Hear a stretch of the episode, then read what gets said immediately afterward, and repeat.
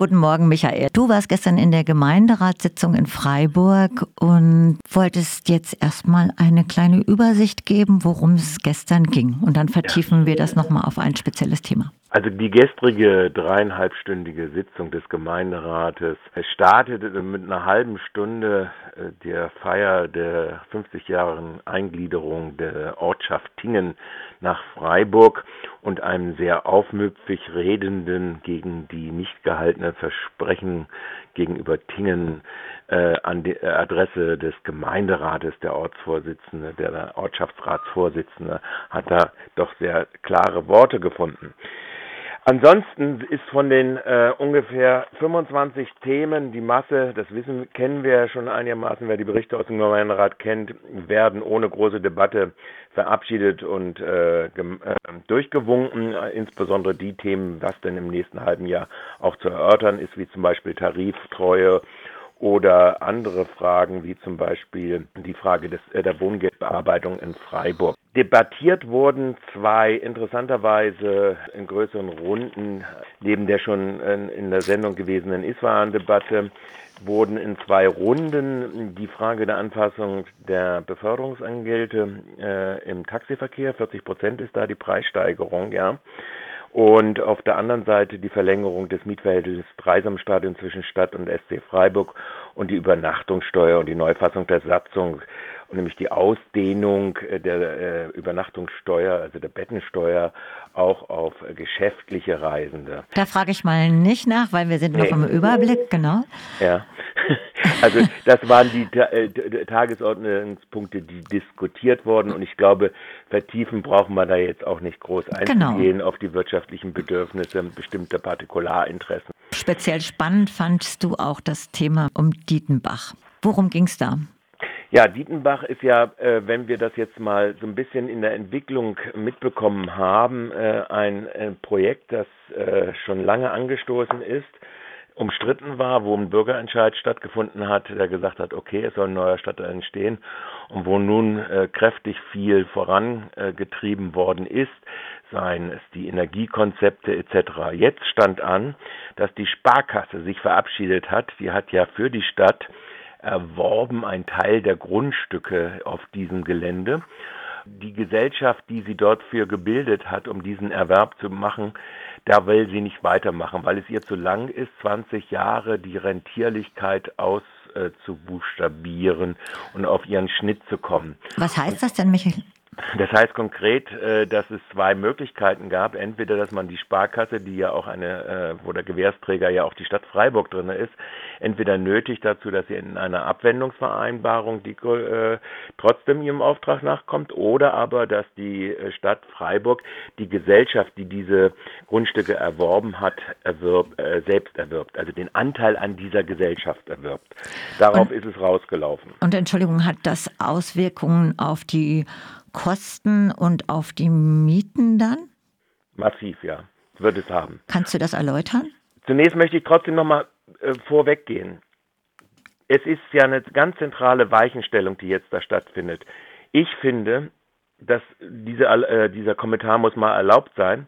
Es ist ein Unding, dass erstmalig öffentlich darüber geredet wird, in dieser Gemeinderatssitzung. Es gab eine Vorberatung im Haupt- und Finanzausschuss, die hat nicht öffentlich stattgefunden. Fortgesetzt tagen gemeinderätliche Arbeitsgruppen zu Dietenbach, wo diese ganzen Sachen schon praktisch vorgezimmert worden sind. Und ich finde, das ist natürlich ein Unding, dass das jetzt erst im Gemeinderat dann in öffentlicher Debatte, zwar mit anderthalb Stunden Debatte, stattfindet. Was sind die Kostensteigerungen? Erstens, da ist zunächst einmal, dass dieser Erwerb die Stadt also der Anteilserwerb an dieser Sparkassengesellschaft, die diese Grundstücke, 58 Prozent glaube ich, erworben hat, die kostet die Stadt 100 Millionen. Das ist das eine. Das wirkt sich dann weiter aus auf die Frage, wie bezogen auf einen Zeitraum von 20 Jahren, in der das der Dietenbach dann bebaut werden soll, dass damit es verbunden ist mit einer Kostensteigerung in über 20 Jahre zum gegenwärtigen Preisstand von knapp 1,25 Milliarden Euro. Das führt wiederum zu erhöhten Abgabepreisen.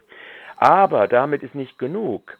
Die Sparkasse, die sich also praktisch aus dem Risiko rauszieht, ihre ganzen Kosten plus Gewinnmargen bekommt durch den Übertrag der Gesellschafteranteile und sich jetzt konzentrieren kann auf das Finanzierungsgeschäft, profitiert natürlich von den anderen preistreibenden Faktoren. Entschuldigung, Entschuldigung, zum Verständnis, zählst du das nochmal auf, was die Sparkasse daran jetzt verdient oder Vorteile hat? Die Sparkasse geht aus dieser Gesellschaft heraus mit 100 Millionen. Da sind alle ihre äh, Personalkosten und alle ihre Regiekosten, alle ihre Finanzierungskosten bei den äh, Grundstückserwerben von Privaten mit enthalten. So, das ist mal der erste Schnitt, den sie jetzt macht. Aber sie wälzt das Risiko jetzt ab auf die Stadt, so, die jetzt diese Gesellschaft als eigene städtische Gesellschaft hat. Und die muss jetzt ja praktisch den Straßenbau finanzieren. Die muss ja jetzt die Schulen bauen. Und das soll ja alles refinanziert werden aus den Grundstücksverkäufen. Abgesehen von einer 20 Jahre gestreckten nochmal zusätzlichen Einlage von jährlich 5 Millionen in diese Gesellschaft hinein. Sag das mal, heißt, ich bin da vielleicht ein bisschen naiv, aber das war doch dann auch so ein Geschäftsabkommen, dass die das zusammen machen quasi. Kann da eine Partei einfach so aufsteigen ohne größere die Ankündigung? Kann nicht nur ein, sie ist nicht ausgestiegen, sie hat sogar noch Forderungen gestellt. Sie hat Forderungen gestellt, dass zum Beispiel der erste Bebauungsplan ausschließlich aus Kaufgrundstücken bestehen soll. Heißt, Und, äh, heißt was? Heißt, ja, das heißt, dass da Bauträger, kommerzielle Bauträger äh, zum Zuge kommen sollen. Nicht? Also äh, das heißt, da ist dann die Frage zu stellen, wie ist es eigentlich mit der 50-Prozent-Quote sozial gebundener Wohnungsraum? Genau, ja. ja. Und äh, all diese Fragen stellen sich dann natürlich in der Folge. Und das ist natürlich schon, viele haben das auch aufgefasst als erpresserischer Vorgang. Die Freien Wähler hatten dazu auch einen Antrag gestellt, dass zumindest das rausgenommen wird, ist aber auch abgelehnt worden. Die Freien Wähler haben da nur Zustimmung von ESFA gefunden, dass dieser Be Beschluss aus diesem Erwerb de der Anteile hinausgenommen wird. Die äh, Mehrheit der Räte hat sich stattdessen entschieden dafür, äh, diese äh, unbedingte Forderung der Sparkasse, dass dieser erste Bebauungsplan, erste Teilbebauungsplan auch gerade mit äh, Kaufgrundstücken statt Erbbaurecht äh, Grundstücken gemacht wird, äh, hat äh, einfach gesagt, okay, wir, wir streben es an, statt dem Kommandoton der Sparkasse zu folgen. Aber für mich ist das ein klassischer Fall. Da werden wieder mal Risiken abgewälzt auf die Kommune und die Kommune muss jetzt praktisch dann gestellt an den Bettel, äh, dass der Grunderwerb jetzt wesentlich teurer wird.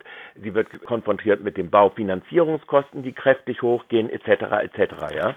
Und das ist natürlich schon ein Vorgang, der eigentlich in der Stadtgesellschaft eine ganz, ganz breite Debatte erfordert hätte.